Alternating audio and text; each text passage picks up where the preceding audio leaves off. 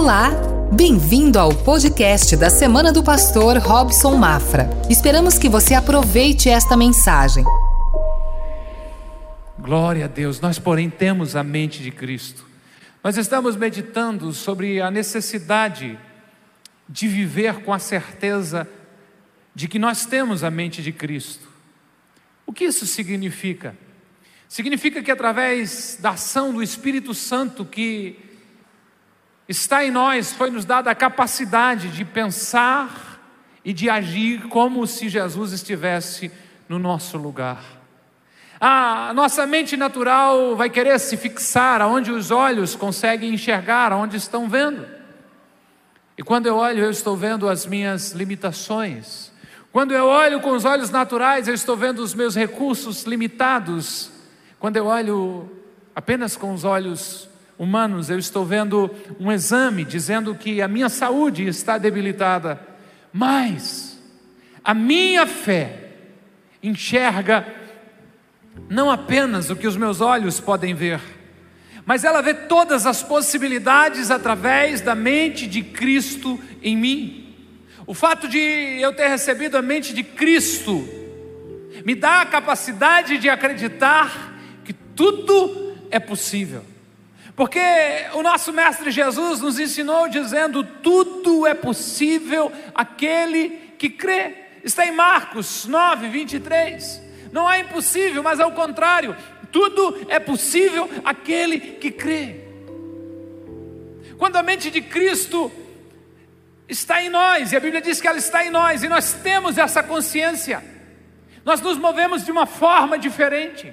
A fé impulsionada por essa nova forma de pensar que a mente de Cristo nos dá, leva você a sair de uma vida vivida na esfera natural para viver em uma esfera, uma vida sobrenatural. A mente de Cristo nos possibilita acreditar no impossível, a não se prender a limitações, a ver além do que os olhos alcançam. Porque para o cristão, para você, ei, para você. O impossível é apenas uma palavra que os incrédulos usam. E quando a usam, isso é um incentivo para que você ore de forma ainda mais intensa. Quando alguém, diante de situações difíceis, diz: Isto é impossível, o cristão lembra de que tudo é possível aquele que crê. Amém? Você crê? Aleluia. Nós estamos olhando para Jesus, sua história, registrada nos evangelhos, e encontrando alimento para a nossa fé. Com o propósito de pensar como Jesus pensava, agir como Jesus agia, e acreditar e se mover no poder do Pai como Jesus fazia. Cada semana vamos refletir sobre um desses aspectos da mente de Cristo e procurar aplicá-lo à nossa vida. Nós vimos na semana passada que recebemos uma mente ilimitada, uma mente que ultrapassa os obstáculos, uma mente que recebe a provisão de Deus na hora certa. Nós provamos isso essa semana. Alguns compromissos bem mais altos para honrar financeiramente, e junto com os compromissos, pode ter fé, porque vem os recursos da parte de Deus. E essa semana nós vamos avançar um pouco mais. Porque diante das promessas de Deus na Sua palavra, Ele disse que tudo que pedimos em Seu nome, se crescemos, nós receberia. Ele disse que nós faríamos obras maiores do que a dele. E nós somos desafiados a viver uma vida plena e abundante, a viver não focado apenas na terra, mas com os pés na terra e o coração e a mente nos céus, trazendo a realidade divina para o nosso dia a dia, porque nós temos a mente de Cristo. O menino aqui me abandonou, não quis mais trabalhar comigo, mas voltou agora. É. Aleluia. Você está pronto? Obrigado, obrigado, meu querido. Aleluia. Arruma mais uns 10 como você para me ajudar na semana que vem.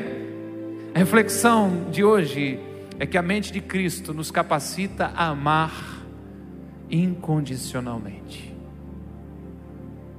Amar incondicionalmente. Amar como Jesus amou. Amar os rejeitados, os impuros, as crianças, as mulheres. Amar aqueles que não tinham boa fama, aqueles que eram estrangeiros, discriminados. Jesus manifestou o seu amor a todos que careciam dele. O amor não é uma moeda de troca, não é um ato de reciprocidade. O amor não é um pagamento por algo recebido, não, isto é amizade, companheirismo, qualquer outra coisa. O amor que a mente de Cristo dá a você é sacrificial, ele é o agente da iniciativa. Este amor é de origem divina, nós amamos porque Deus nos amou primeiro. A mente de Cristo nos leva a entender o que é o amor e que esse amor não age na base da meritocracia. Alguém fez algo, mereceu, então eu vou amar. Não, não é preciso merecer para ser amado. Somos chamados a amar, porque Cristo nos amou sem merecermos. Em Romanos, no capítulo 5, no verso 8, o apóstolo Paulo diz: Mas Deus demonstrou o seu amor por nós.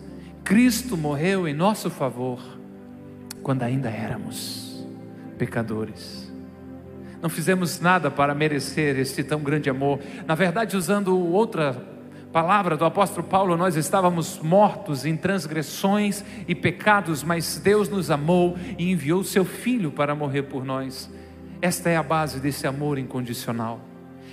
A mente de Cristo eleva a sua forma de amar, a mente de Cristo transforma o seu conceito de amor, pois o amor de Cristo nos constrange, porque estamos convencidos de que Ele morreu por todos nós e foi por amor.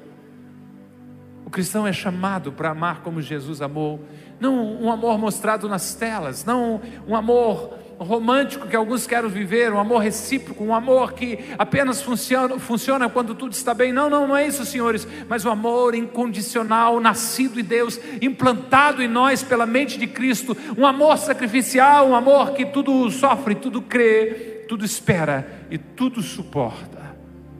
Receba a mente de Cristo e ame incondicionalmente. Eu peguei alguns recortes de momentos de Jesus que mostram a sua mente e o seu amor incondicional e quero compartilhar com vocês. O primeiro deles é que a mente de Cristo nos capacita a confrontar por amor e em amor. O amor não é condescendente. O que é isso, pastor? Não é aquele amor que não impõe ordem que não tem disciplina, que pode deixar como está. Não é um amor tolerante com o erro. O amor não quebra princípios. Tem muita gente confundindo amor com liberalismo, com tolerância, com frouxidão moral. Deixa as coisas assim. Está assim na igreja. Se o pastor amasse, não falaria contra esse tipo de pecado. Se o pastor fosse queridinho e fosse de Deus, aceitaria as coisas como estão. Se o pastor fosse alguém que tem o amor de Deus sobre ele, não falaria contra o adultério, não falaria contra a mentira, não falaria contra a homossexualidade. Está assim na criação dos filhos em casa. A gente ama, por isso deixa assim. Precisamos de postura. Precisamos dessa mente de Cristo que nos capacita a amar. E por amar, confrontar, chamar a responsabilidade. Eu amo você, agora obedeça ou será corrigido. Ah, pastor, mas Jesus não faria assim. Você acha mesmo? Que Jesus você conhece? Que Deus você está seguindo? Pastor Donald Bernhouse, americano deste século, ainda diz o seguinte: o amor de Deus não é uma bondade natural permissiva, como muitos imaginam. O que ele está dizendo? Deus é bom, é, Deus é bom em todo tempo, em todo tempo Deus é bom, então deixa assim. Agora, por causa de pensar assim, arrastam esse amor na lama. Mas o amor de Deus é rigidamente, seriamente justiça. E por esse motivo, Cristo morreu por nós. Deus amou o mundo, mas não aceitou o pecado. Expulsou Adão e Eva do paraíso e colocou um querubim, um anjo com uma espada, para que eles não retornassem, não voltassem para ali. Como amava cada um de nós, a saída foi enviar seu filho, santo, puro, o único capaz de pagar pelo pecado do mundo. E com isso a mensagem celestial é: Amar o pecador? Sim. Tolerar o pecado e o erro? Jamais. Jesus entrou no templo cheio de amor, mas também de zelo. E de lá expulsou aqueles que estavam negociando dentro do templo. Expulsou eles, virando as suas mesas e imagino que quase correndo atrás dele com um chicote. A mente de Cristo nos capacita a confrontar por amor e em amor. A ordem bíblica é fale a verdade em amor. Numa época em que é necessário ser politicamente correto. Na cabeça dessa sociedade atual, amar é deixar o outro fazer o que quer e ainda assim garantir que Deus o ama, não importa o que ele faça. É verdade, Deus o ama de forma incondicional, independente da situação que você está mas se nega terminantemente deixar você do mesmo jeito. O amor divino promove uma revolução interior, uma transformação profunda, que é impossível se sentir amado por Deus e continuar vivendo uma vida de erros e pecados. A mente de Cristo nos capacita a confrontar por amor e em amor. Um homem cheio das boas intenções se aproxima de Jesus chama ele de bom mestre.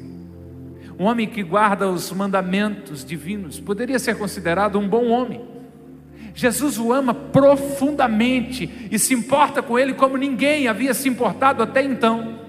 Marcos 10 e 21 diz que com amor Jesus olhou para este homem e disse a ele: Ainda há uma coisa que você não fez, ainda falta uma coisa para você.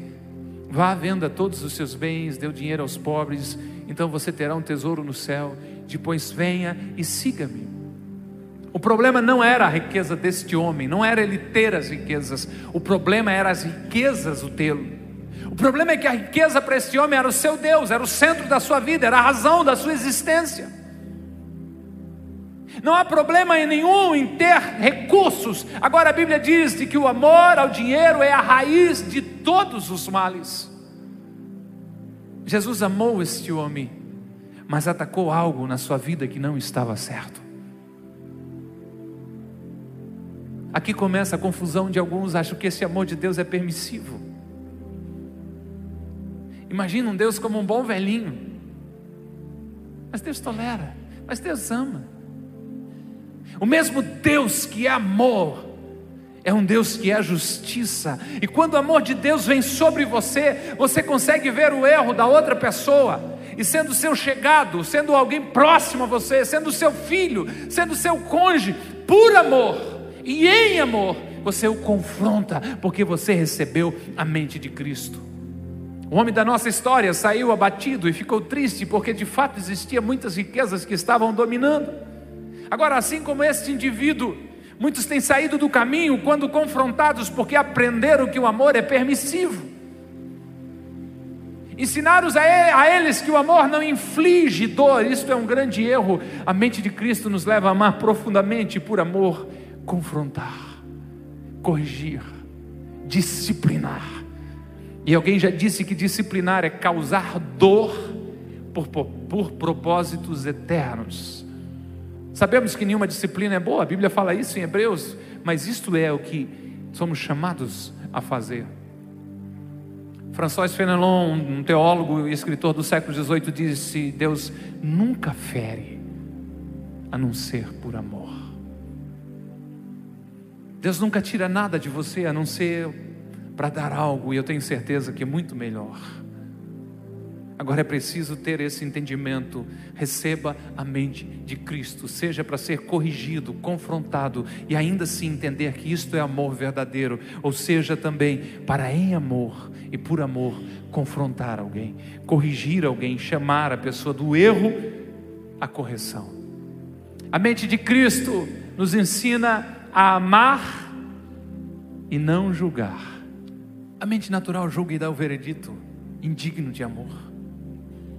Agora a grande questão é que ninguém fez nada para merecer amor algum, nós fomos amados por Deus e somos ordenados por Nosso Senhor a amar o próximo como a nós mesmos. Na Bíblia inteira você não vai encontrar um único mandamento chamando você para julgar o próximo, mas há tantos mandamentos chamando você para amar. 17 vezes a Bíblia insiste, dizendo: amai-vos uns aos outros. Há outras 32 passagens nos ajudando a entender o amar uns aos outros biblicamente, mas não há nenhuma sequer dizendo para mim ou para você julgar alguém. Agora, julgar parece mais fácil. Eu olho alguma coisa e simplesmente digo está assim por causa disso, está assim por causa daquilo.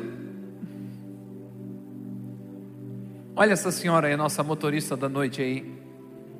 O carro de uma senhora pifou numa esquina, num, semáforo. Ela está tentando fazer o, o carro pegar, mas o carro insiste em não querer pegar. E atrás dela está um simpático cavalheiro com a mão colada na buzina. Mas a senhora não perde a pose, está ali tentando fazer o carro pegar. Só que chega uma hora que ela não aguenta mais, ela desce do carro, se dirige educadamente até a janela do cavalheiro e diz: Senhor, eu estou tendo dificuldades para ligar o meu carro.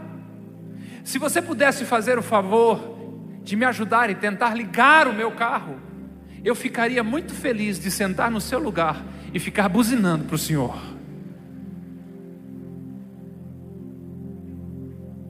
É mais fácil buzinar do que ajudar as pessoas a se levantar e seguir o seu caminho.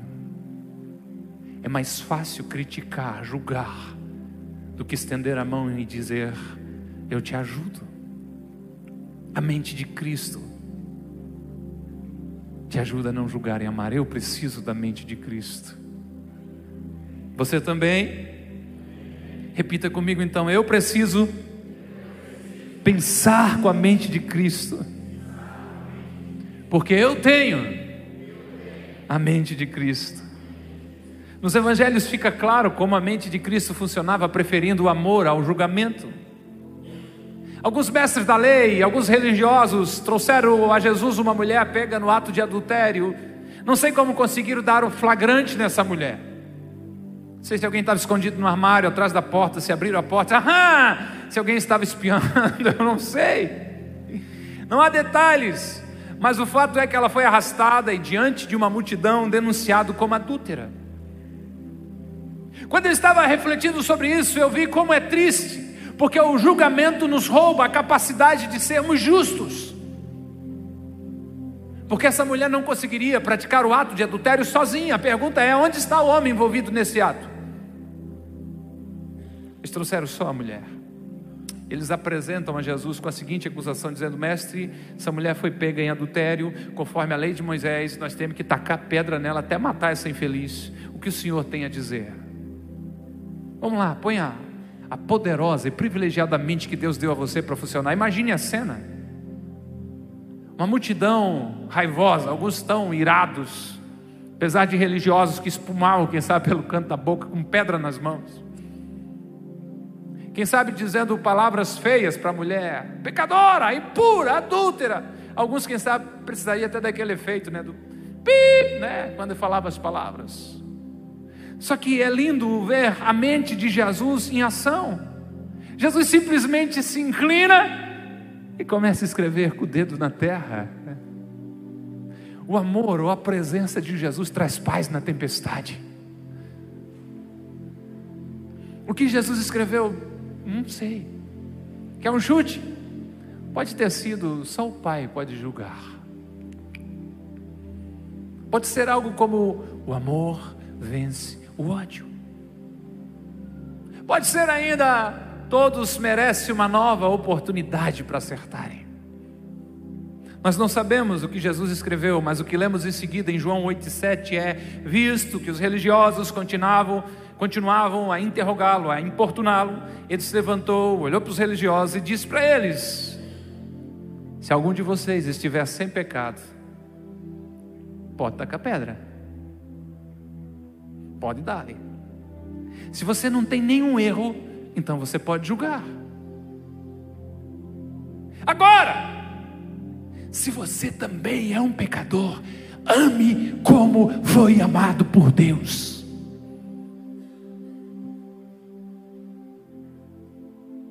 Um a um foram saindo.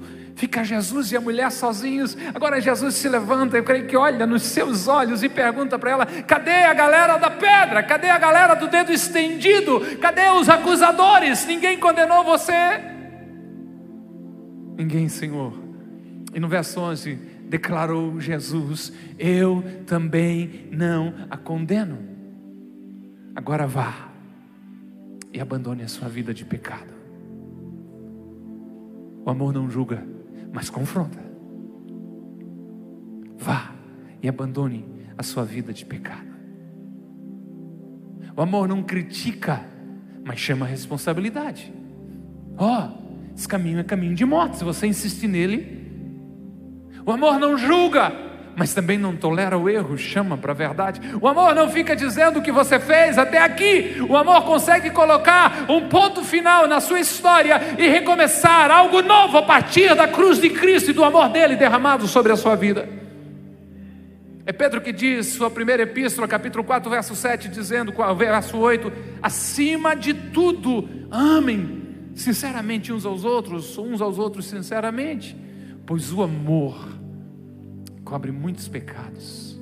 Se a sua Bíblia for de uma versão anterior, ela dizia assim: Pois o amor cobre uma multidão de pecados. Ame e não julgue. Receba a mente de Cristo para amar incondicionalmente, incondicionalmente e não julgar. Mais uma, a mente de Cristo nos provoca a se expor, a nos expor por amor. O amor nos leva além do limite da segurança, além da racionalidade. Olha o exemplo de, de, de um amor que existe: é o amor entre um pai, principalmente a mãe e os seus filhos. É um amor puro, é um amor profundo. Nesse amor há uma doação, há uma entrega, há um ultrapassar de limites para cuidar, para oferecer o melhor. Fazer o que está ao alcance das mãos não é prova de amor. A mente de Cristo nos dá um amor maior, um amor que nos leva a se expor, um amor que leva a sair da zona de conforto, da segurança. Dizer que amamos é fácil, agora de fato entender e receber a mente de Cristo e começar a se expor por amor é outra história. Se eu perguntar se amamos os perdidos, se amamos aqueles que estão parados na caminhada de fé, se amamos aqueles que foram feridos na sua história, a resposta rápida é: claro que amamos, pastor. Eu digo, ok. Convide-os para vir na celebração do domingo que vem. Deus quer tratar o coração deles. Convide-os para ir na reunião do pequeno grupo. Aí já fica mais difícil. Pastor, eles não querem. E se a gente mostrar preocupação com eles, eles se fogam, querem colo. Dá muito trabalho. Eu digo que amo, mas não me exponho ao calor do fogo para salvar os perdidos. Eu digo que me importo, mas não estou disposto a me expor para manifestar esse amor. Em Lucas 15, Jesus está falando do amor do Pai, do amor de Deus, e diz que esse amor é semelhante a um homem que cuida das ovelhas, um pastor de ovelhas, e que diante da fuga de uma delas deixa 99 em um lugar seguro e sai pelas montanhas, pelos pedregais, enfrentando os perigos até achar a ovelha perdida. Se o seu amor não te leva a se expor, não é amor. É coleguismo, é uma simpatia, é um sentimento barato que se apaga diante do perigo. Olha a mente de Jesus que você recebeu. O Mestre Jesus está cercado por uma multidão. Ele acabou de discursar poderosamente o conhecido Sermão do Monte, Mateus 5, 6 e 7. Uau! Que palavra, que sermão, que algo poderoso. Mas agora ele está descendo, está indo para outro lugar. Um leproso se aproxima de Jesus, se ajoelha diante dele e pede: Senhor, se tu quiseres, você pode me curar, pode limpar a minha pele. Se eu atualizar você, o leproso era terrivelmente marginalizado, era uma questão de saúde pública, uma doença de pele altamente contagiosa.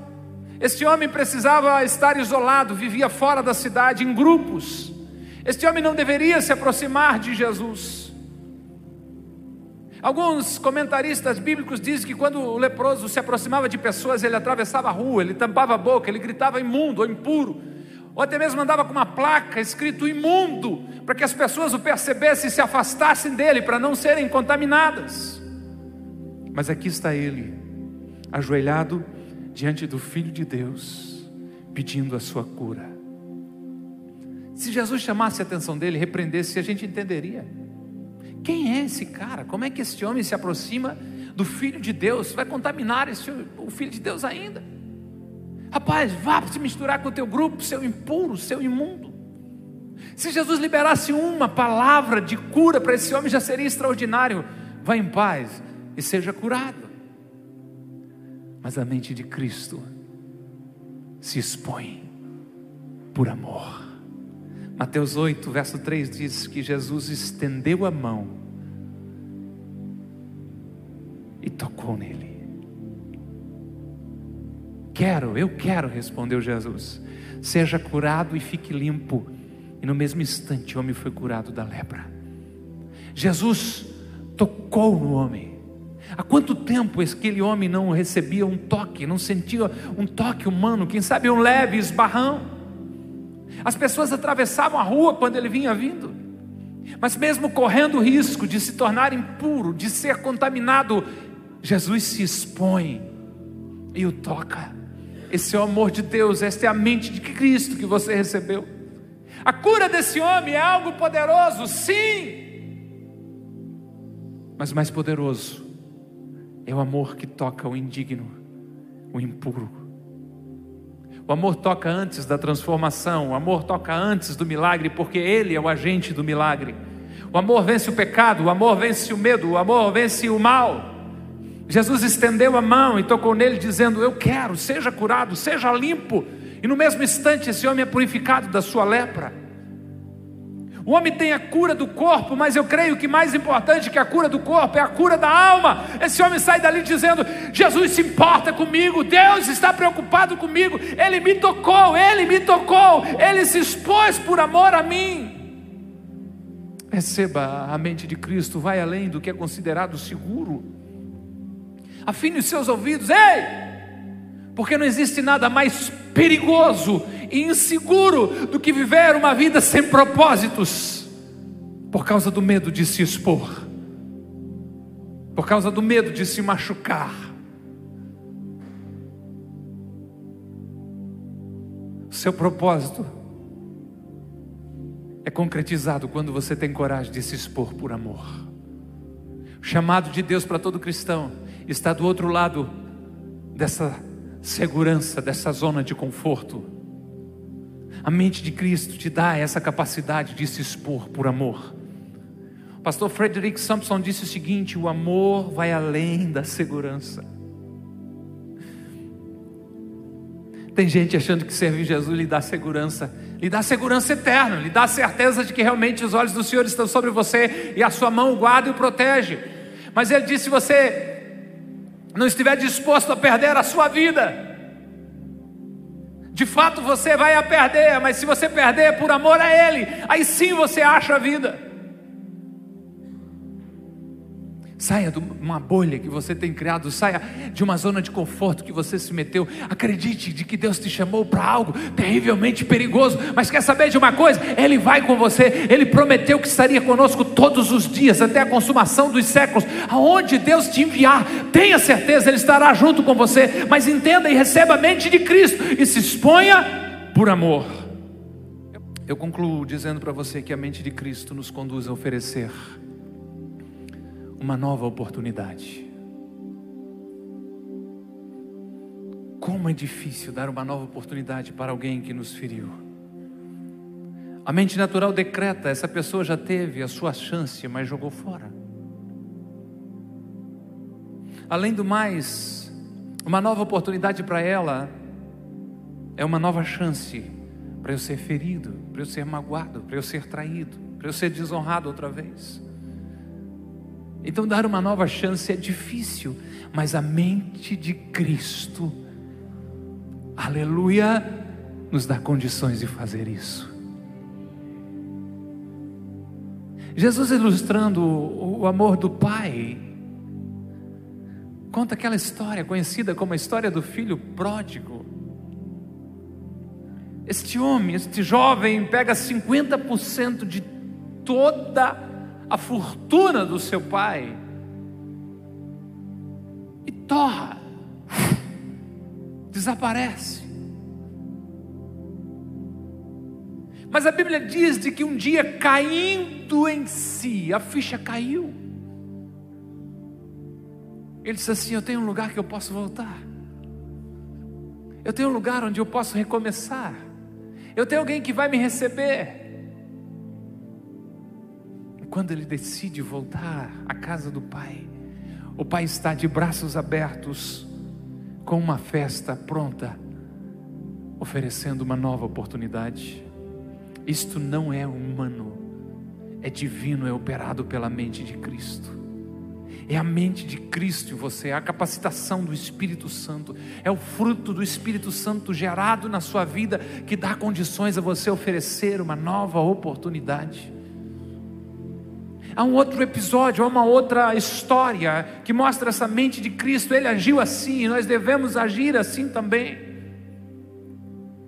Um dos seus discípulos lhe fez juras de amor prometeu ir com ele até a morte, está sempre ao seu lado. Estou falando de Pedro, mas este o negou diante de uma inquirição, diante de um, uma pergunta. Você anda com ele, você conhece ele? Disse, não, não conheço não. E além disso, abandonou o seu chamado. Mas depois de uma noite sem pescar, Jesus apareceu liberou para ele uma palavra de milagres. E quando eles chegaram em terra com uma grande pescaria, 153 grandes peixes, havia pão e havia peixe esperando eles, uma refeição para Pedro e seus amigos. Depois de uma refeição silenciosa, ninguém teve coragem de dizer nada. Jesus se dirige a Pedro e nos ensina como o amor dá uma nova oportunidade. João 21, verso 15. Depois de comerem, Jesus perguntou a Simão Pedro: Simão, filho de João, você me ama mais do que esses? Disse ele: Sim, Senhor, tu sabes que eu te amo. Disse Jesus: Cuida dos meus cordeiros. Você daria uma nova chance a Pedro? Três anos e meio andando com Jesus e agora ele acabou de falhar.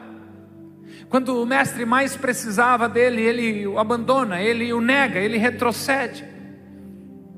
Pedro apenas não é confiável, como também é uma péssima influência para o grupo de discípulos.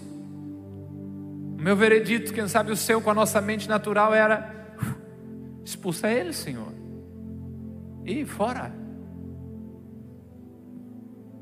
Foi ele que convenceu os outros a voltarem a pescar e esquecerem o chamado de Deus.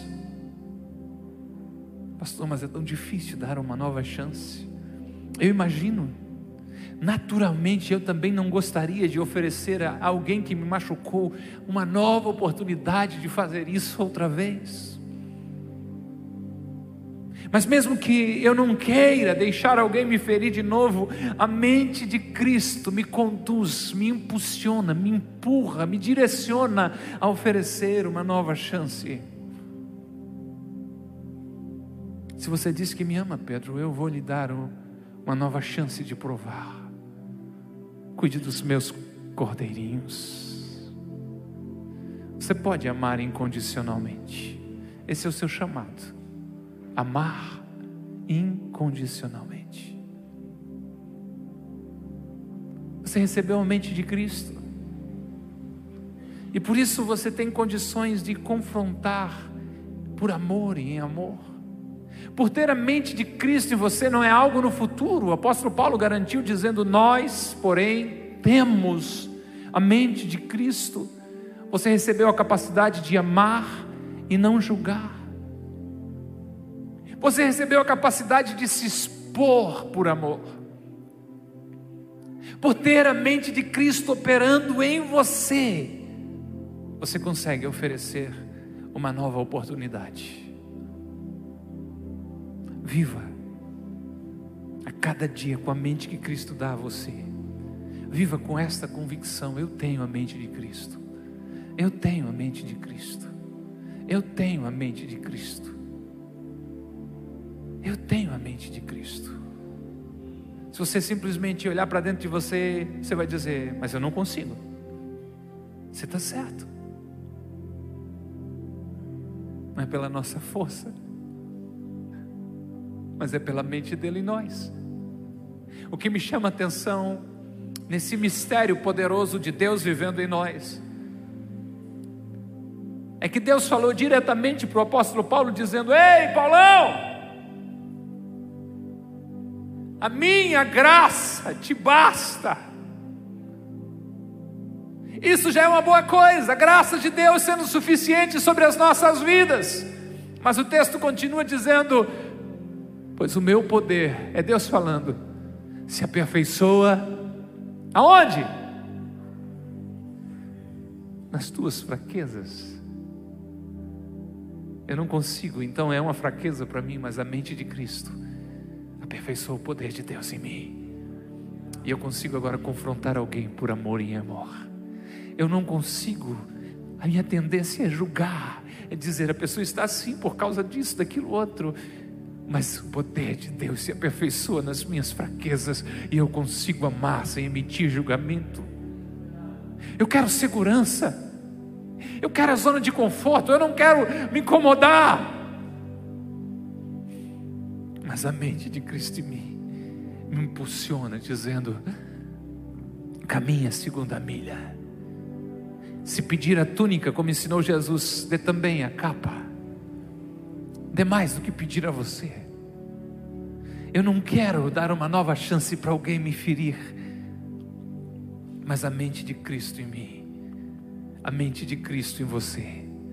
Capacita, aperfeiçoa o poder dele sobre a sua vida e você vai conseguir fazer isso para glória e louvor do seu nome, pela simples razão de que você tem a mente de Cristo.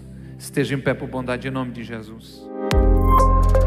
Que bom que você ouviu até aqui. Temos um convite especial para você conhecer com Ágape. Nossas celebrações são sempre aos domingos, em três horários: às 10 horas, 17 horas e 30 minutos e às 20 horas.